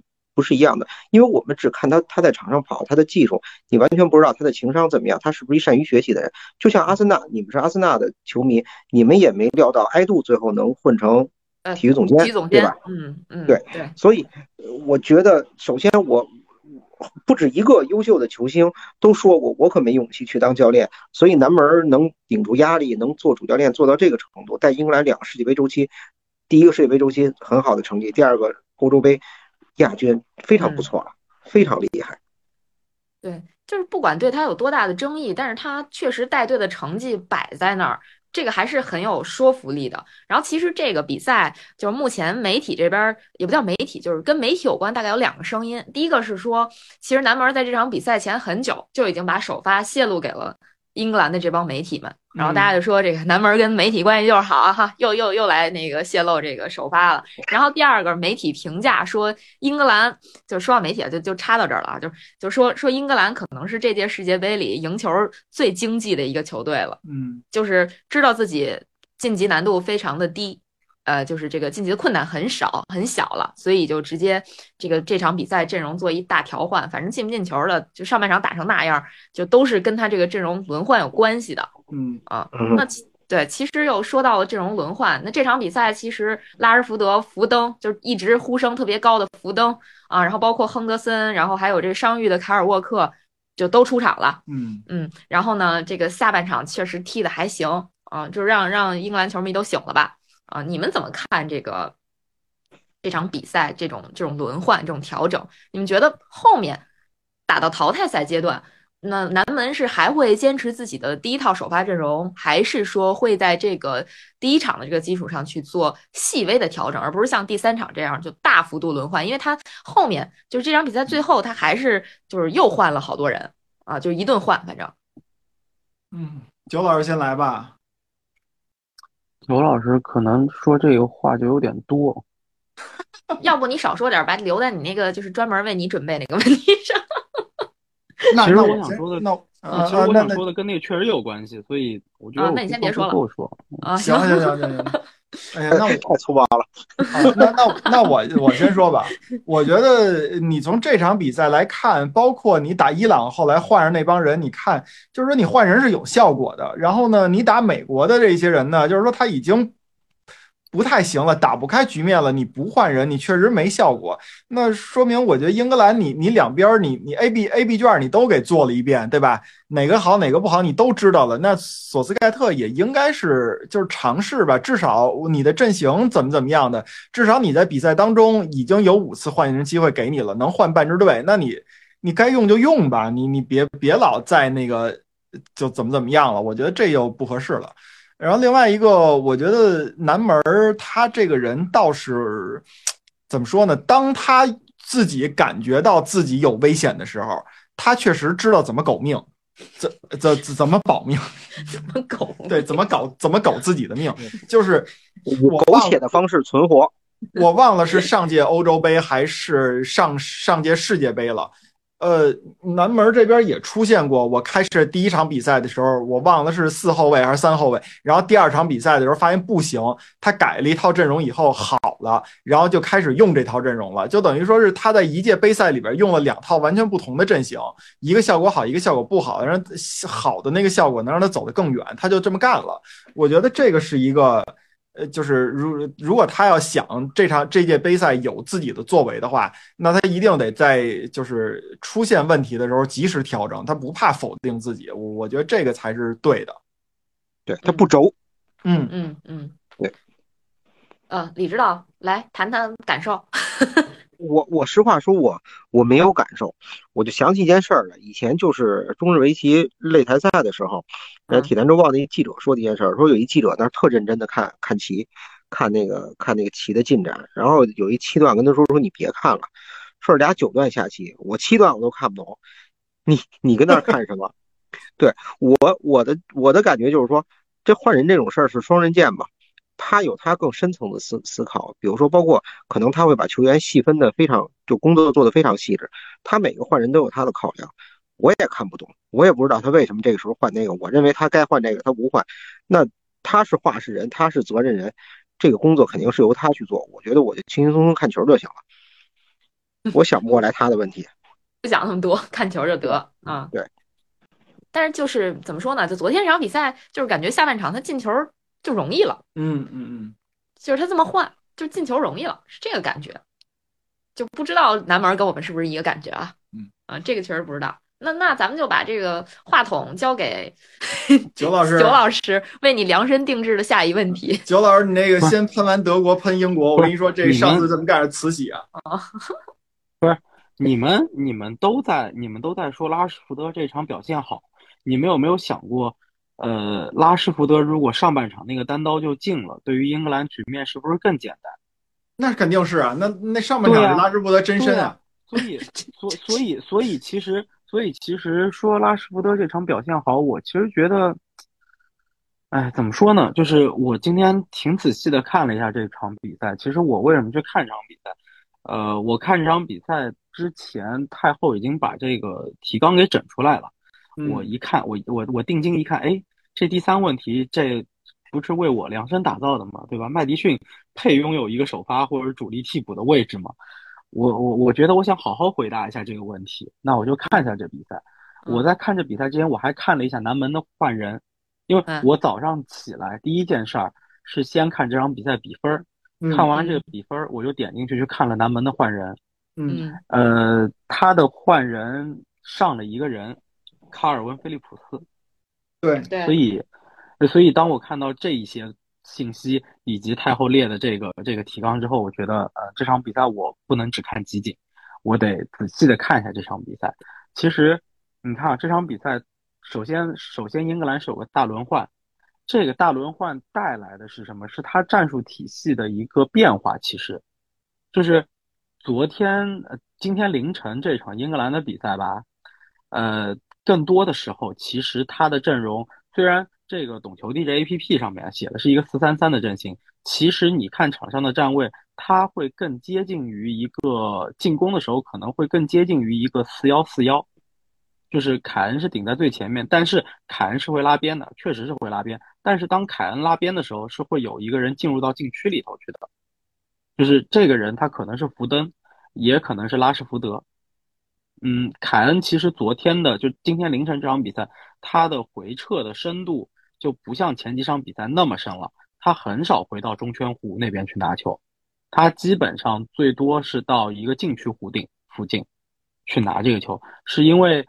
昨天这场比赛，其实贝林厄姆和亨德森是顶的比较靠前的。你看起来排的他跟那个德克兰赖斯是在这就是就是一个三中场，但其实他们三个人昨天是一个是一个倒三角的这么一个关系，就是德克兰赖斯是拖在最后面的，他会去接。后卫传出来的球，就是无论是马奎尔还是斯通斯出来的球，然后再把它往前输送，他前面会有四个点，嗯，比如福登也好，拉什福德也好，还是给到这个亨德森或者是贝林厄姆，就是他是这么一个打法。然后，所以这个跟之前是跟之前其实的战术是有点不太一样的。之前，呃，在没有亨德森的时候，其实凯恩的回撤的深度是比较大的。而萨卡会往中间去插，就是当凯恩撤出来以后，萨卡会往中间去插。我有点，我我我觉得有点像什么，就是之前的战术有点像利物浦踢的那一套，就利物浦去年踢的那一套，不是这个赛季，就是菲尔米诺撤出来，然后萨拉赫和马内往中间走，有点像这一套。但是昨天英格兰踢的就不是这一套了。其实他换完人之后。英格兰还是踢的这套东西，因为卡尔文·菲利普斯是可以做串联的那个人，而且他可以往前走，他可上可下，所以我是觉得昨天这场比赛，呃，南门索斯盖特这个做出了调整，做出了轮换之后还拿下了比赛，我觉得他确实昨天这场比赛打得非常的经济，对他来讲效益最大化。就他用了一套完全不同的 战术打法，然后还让一些主力，尤其像萨卡、像芒特、呃斯特林，都是得到了充分的休息，包括特里皮尔，嗯，也是只踢了三十几分钟吧，对吧？就后来下半场上来的，对他没踢三十几分钟，对他对卢卢卢克肖也换下去休息了，就是五十几分钟还六十几分钟也换下去休息了，就是等于大家都轮休了，呃，需要保持状态的也保持状态了。然后这个战术打法，我除了之前的那一套，我又演练演尝试了一套新的战术打法，然后比赛还拿下了。呃，确实对他来讲就非常非常经济。那回到麦迪逊这个问题上，麦迪逊在这支英格兰，呃，首发我觉得非常难。有几点，第一，这支英格兰各个位置的球员的使能力都在那边，麦迪逊不差，但你要说麦迪逊一定远胜哪一个人，我觉得到目前为止可能没有。嗯，呃，我这支英格兰这些队里头，我可能，呃，以这个赛季的状态来说，我觉得我可能多多少少有点看不上的，就进攻球员里头可能是梅森芒特，我挺喜欢他的，我非常喜欢他，我甚至当年磕他和那个赖斯大米大大米哥的这个 CP 粉，但但是梅森芒特这个赛季的状态确实不好。呃，麦迪逊在联赛里无论是创造机会，还是进球，还是助攻，呃，参与进球这些数据他都是非常高的，是英超现在是顶顶顶尖的，嗯，就是顶级的。但还是那句话，就我们不能把英超里的东西完全平移的拿过来来讲世界杯的东西。但麦迪逊的状态是在那，但在英格兰的这套战术体系里头，我其实呃昨天的直播的那个节目里头也说了，之前我们的那个节目里头其实也说了，我有一点小小的私心，我希望麦迪逊能上来。他做的那个事情是什么事情呢？其实是今天凌晨这场比赛里头贝林厄姆在做的这个事情，其实更像更像这个位置，嗯，甚甚至都不是亨德森，因为亨德森会有偶尔的几次去和德克兰赖斯换位，就是当赖斯带球。推进的时候，亨德森会回去，回去的永远不是贝林厄姆，就是贝林厄姆一定在进攻的那个那个位置上，就麦迪逊跟这个会有点像，所以你说到底是用贝林厄姆还是用麦迪逊？我觉得这两个人都可以，而且在这个位置上，呃，卡尔文·菲利普斯和亨德森也能打。那这种情况下，我觉得麦迪逊首先这场比赛他刚刚伤愈复出，刚跟球队合练两天，这场比赛最后没让他上也是合理的。呃，后面的比赛当中，嗯，我觉得十六进八，八进四，看对手吧。八进四，其实按目前情况来看，英格兰就非常有可能会碰法国了。呃，法国是，对吧？应该会拿 D 组第一，英格兰会，英格兰已经拿了 B 组第一了。所以，如果两个队顺利晋级的话，在八进四的比赛里面就很有可能去碰法国了。那么，其实我觉得留给麦迪逊的机会可能就是十六进八这场比赛。如果他在十六进八，八分之一决赛这场比赛。对阵塞内加尔，是对塞内加尔对吧？对，对塞内加尔的时候，他能够获得机会，并且拿出非常好的表现。我觉得他和贝林厄姆到后面两个人可能能够形成一个替换，但是这个替换是这样的，就是五换人的五五个换人的情况下，会不会换到他这个位置？那也是根据到时候的比赛的临场的发挥和对手的这个发挥的情况再来看。也也说不好到底谁能够拿到首发。我现在的情况来看，我觉得因为世界杯踢了那么多场下来，可能会用贝林厄姆，麦迪逊出场机会不会特别的多。我觉得就是站在完全对这个麦迪逊本人没有任何这个喜好偏好的这个这个立场上来说，我觉得就看南门最近这几场的这个换人的各种安排，就不只是这个这一场世界杯啊，就再往前倒。我觉得麦迪逊都不是他的选择，嗯，我我感觉够呛，嗯嗯，当然咱咱谁也不是南门是吧？就是就是瞎猜啊，瞎猜。嗯，那你还有啥说的吗？呃，有啥说的？我我对这支英格兰有点期待，就是感感感情上的，因为因为看英超，对这些球员很熟，所以确实现在对他们有所期待了。但我觉得在他们面前最大的一个关口就是法国，踢法国。对，因为当他踢赢了法国，踢过了法国这一关之后，哇，那就七场了。呃呃，对我我我觉得踢过法国之后，他确实非常，我觉得他确实非常有可能七场。啊，不是，你那踢了法国就肯定是七场了，好吗？那踢完法国，那进四强了，可不就七场了吗？这个数学是没问题的。哦，对。哦，对，世界杯首三四名的，对对对对对，世界杯首三四名的，对，因为主要为什么？就是你看现在 F 组对吧？F 组克罗地亚、摩洛哥、比利时、加拿大这个组就是有问题，就明显明显克罗地亚、比利时现在都有问题。你如果是摩洛哥小组第一出来的话，那我觉得呃英格兰应该没什么问题过他。然后无非就是还有个小组是葡萄牙嘛，对吧？H 组是葡萄牙嘛，嗯，我觉得哦葡萄牙也挺强的。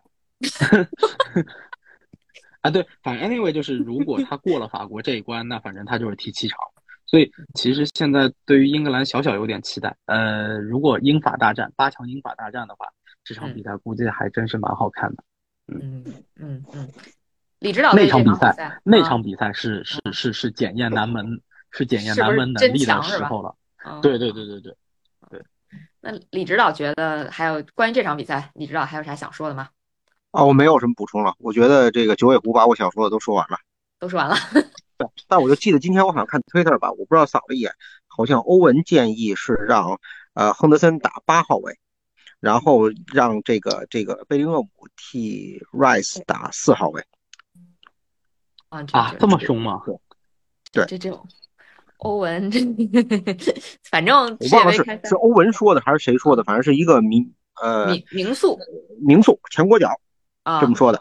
有有有可能是欧文，因为欧文好像我感觉对于这届世界杯英格兰的各种阵容的安排啥的，话多，对话都挺多的，有可能是欧文啊，这个可以再查证啊。嗯，那我就再补充两点吧，就是两个小数据，就是拉什福德是第二位能在大赛里为英格兰进三个球的曼联球员。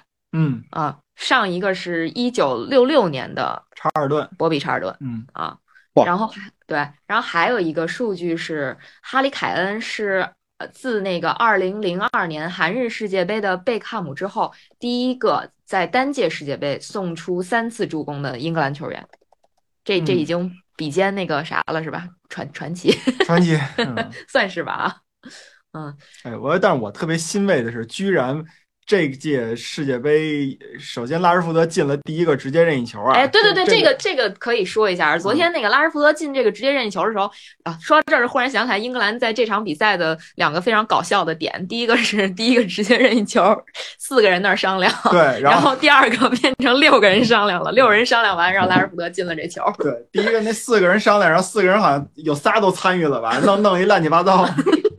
然后对，当时看的时候我就想起来。那个当时那是哪年世界杯？德国队的那个对穆勒，穆勒直接四个四个人排队，穆勒第三个还第二个直接跪那儿了。那那个任意球安排，嗯，我不知道你们还记得吗？我觉得那个记得记得，二零一零是吧？忘了，好像二零一零。呃，反正我觉得就是呃，还也说到就是第一个踢的就是比较比较恶心的那个任意球，那个任意球是最后是一波，然后还谁碰了一下吧？是卢克肖那个直接传中的，然后传大了。就是说在这个。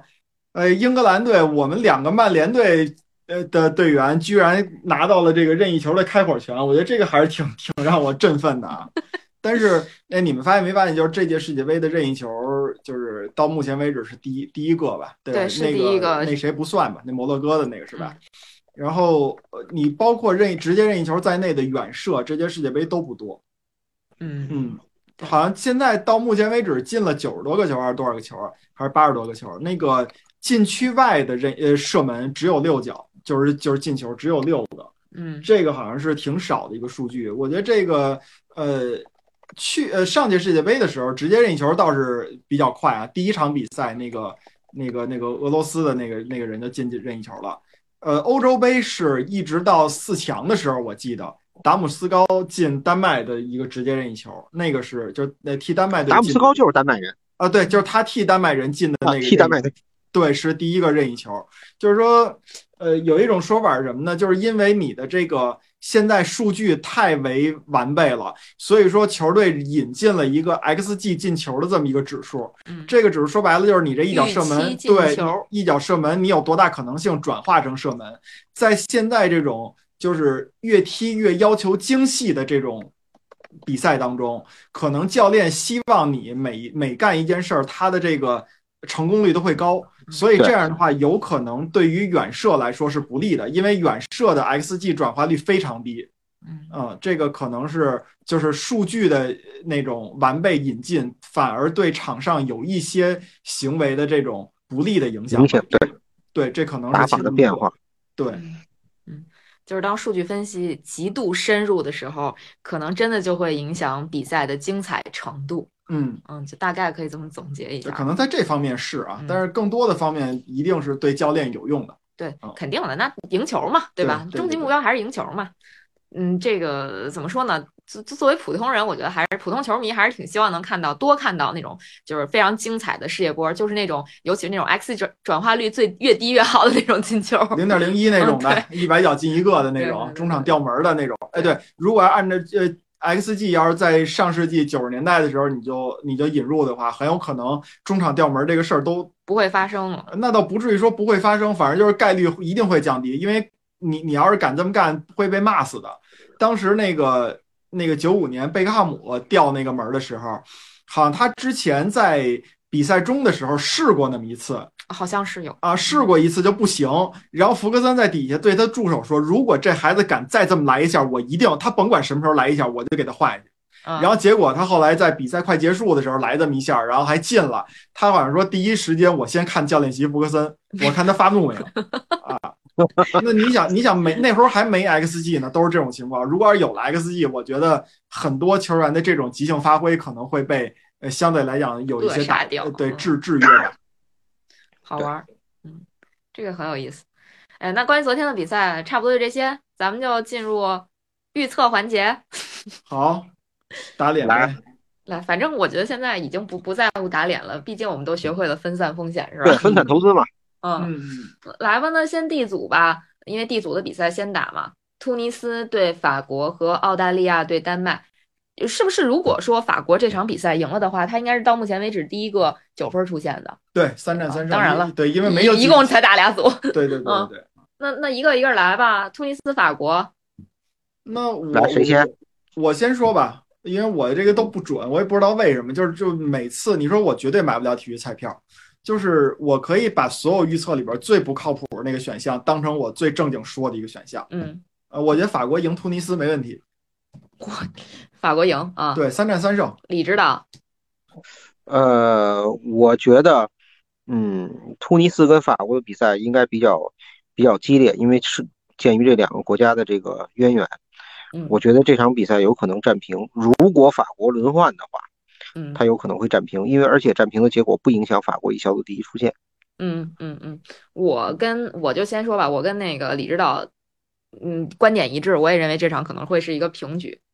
但前提是他轮换，我觉得。啊，我就不不不没有前提了。好好好。然后九老师，你们，嗯，你们把你们把法国赢和。和平都说完了，意思是我得置个气去突尼斯赢是吗？这也太狠了吧！呃，你你要去吗？不用对吧？我不去，我不去。法国赢，法国赢，法国赢一个球。哎呀呵，你现在老提高难度，你知道吗？法国赢一个。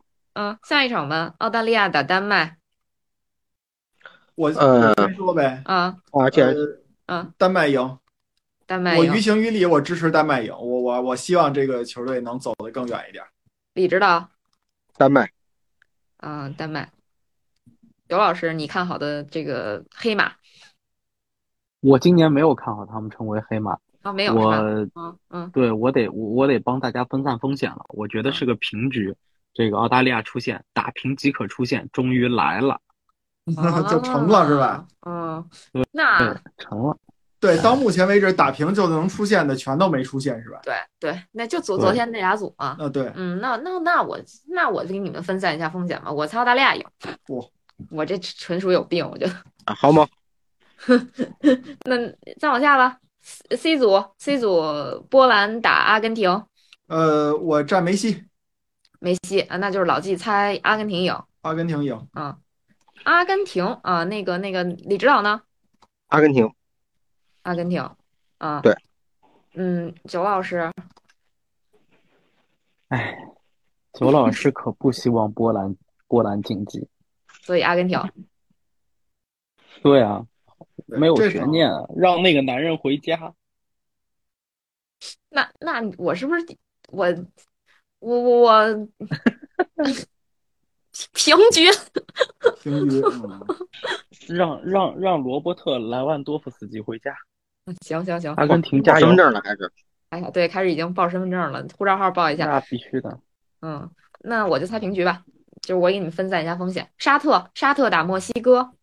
墨西哥。墨西哥啊，李指导已经抢答了。墨西哥。墨西哥，我我我，哎呀，哎呀呀呀，你，哎呀，我我从感情上支持一下沙特吧，我希望沙特来个逆袭吧。嗯嗯，九老师。唉，沙特第一场真的是拼尽全力了，第二场被波兰踢成那个样子，嗯，呃，但我确实觉得啊，今年的这个中北美区没有那么强，我我希望沙特能够帮这个亚洲球队报个仇，对吧？伊朗伊朗被美国干出去了，就都是亚洲和中北美区的对决，我希望沙特。我希望沙特今天晚上能够能够力压墨西哥晋级，就是沙墨西哥赢不了，就是沙特反正打平即可出线，是吧？对，我觉得沙特不败。沙特不是打平即可出线，还得看那个波兰。对，波兰跟阿根廷要是打平的话，波兰跟阿根廷双双出线。嗯，就是有存在做局的可能。哦哦，呃不，我的我的结论已经是阿根廷赢球。哦，对，那沙特沙特其实打平出不了线，对吧？沙特得赢球。对对对对对。沙特如果打平的话，嗯，跟波兰同分了。哎，沙特还是得赢。那么这两支球队其实是谁赢谁谁出线？谁赢谁出线啊？这个还真是有点难哈，有点难。怎么样？嗯，抉择一下。丧心病狂了，沙特赢球。那那那我我再次给你们分散一下风险吧，我就属于平局吧。我我这个主要在这个节目里承担那个分散风险的这个作用。嗯，哎，其实我忽然有一个 新的想法啊，想让你们推荐一下，因为这期节目发的比较早嘛，就是可以推荐一下，你们觉得今天这四场比赛，这个突尼斯、法国，然后澳大利亚、丹麦、波兰、阿根廷和沙特打墨西哥，如果让你们推荐大家去看一场或者两场。的话，你们推荐哪一场或者两场？那个给给给非球迷推荐还是给球迷推荐？我觉得是给非球迷推荐一下吧。那肯定推荐法国和阿根廷啊，就是法法国一场，阿根廷一场啊。那如果只选一场呢？那我推荐阿根廷啊，大家肯定想看梅西啊。哦，梅西那边还一莱万呢。嗯，我推荐这个，我就纯这么推荐啊。李指导呢？那我我同意老季。嗯，推荐波兰打阿根廷是吧？九老师，但但是不能打阿根廷这个，估计白推荐，夜里三点，凌晨三点，非球迷哪个起来看？对，不是是这样啊。那个，我觉得沙特和墨西哥两支球队都会踢的相对比较小心谨慎一点，这场面非常有可能像昨天晚上厄瓜多尔和塞内加尔，别看进了三个球，其实场面大多数时候挺沉闷的。嗯，我觉得这场比赛可能你要说好看，好看不起来，而且两边的球员大家认识的都不多。就他非常难把这个比赛踢得很好看，然后波兰、阿根廷呢，这两个球队呢都有终结能力，然后就又又也都需要赢下比赛。其实波兰虽然对波兰来说是打平即可出线，但你觉得波兰和这个某人的这个心气儿，他他他能接受这点吗？我觉得悬点，这场比赛可能会打得比较好看。法国这场呢，我不是很看好打出一个大球，我觉得法国也会进行一定的轮换。而且在已经出现了的情况下，这这些球员可能会稍微收着点踢，我觉得很难打得很好看。澳大利亚和丹麦的这比赛跟沙特、跟沙特和墨西哥比赛，我觉得差不多。丹麦这球队本来除了埃里克森，其他人这个终结能力就差一些，所以他也不会是一个很大球的比赛。你要说就推一场比赛，我觉得大家今天早早睡觉起来看三，对对对，就早早睡觉，闹个闹钟，两点半起来。哎，三点看这个波兰对阿根廷这场挺好，就真没必要。我跟你说，三点起就行了。你提前半小时起来，一会儿肯定又睡着了。你就得等他那个比赛开始的时候你起来。哎，这会儿直接进入状态就挺好的。前半场懵逼，后半场看看一下啊，挺好。我就想推荐那个法国呃突尼斯打法国这场，因为我觉得从前两场比赛来看，突尼斯打的并不差。嗯，然后这场比赛。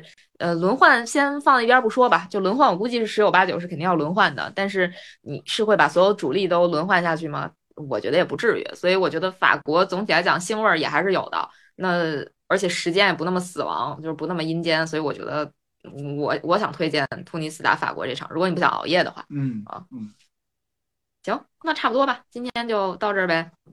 OK，嗯嗯，可以，晚上见，拜拜。晚上见，拜拜拜拜。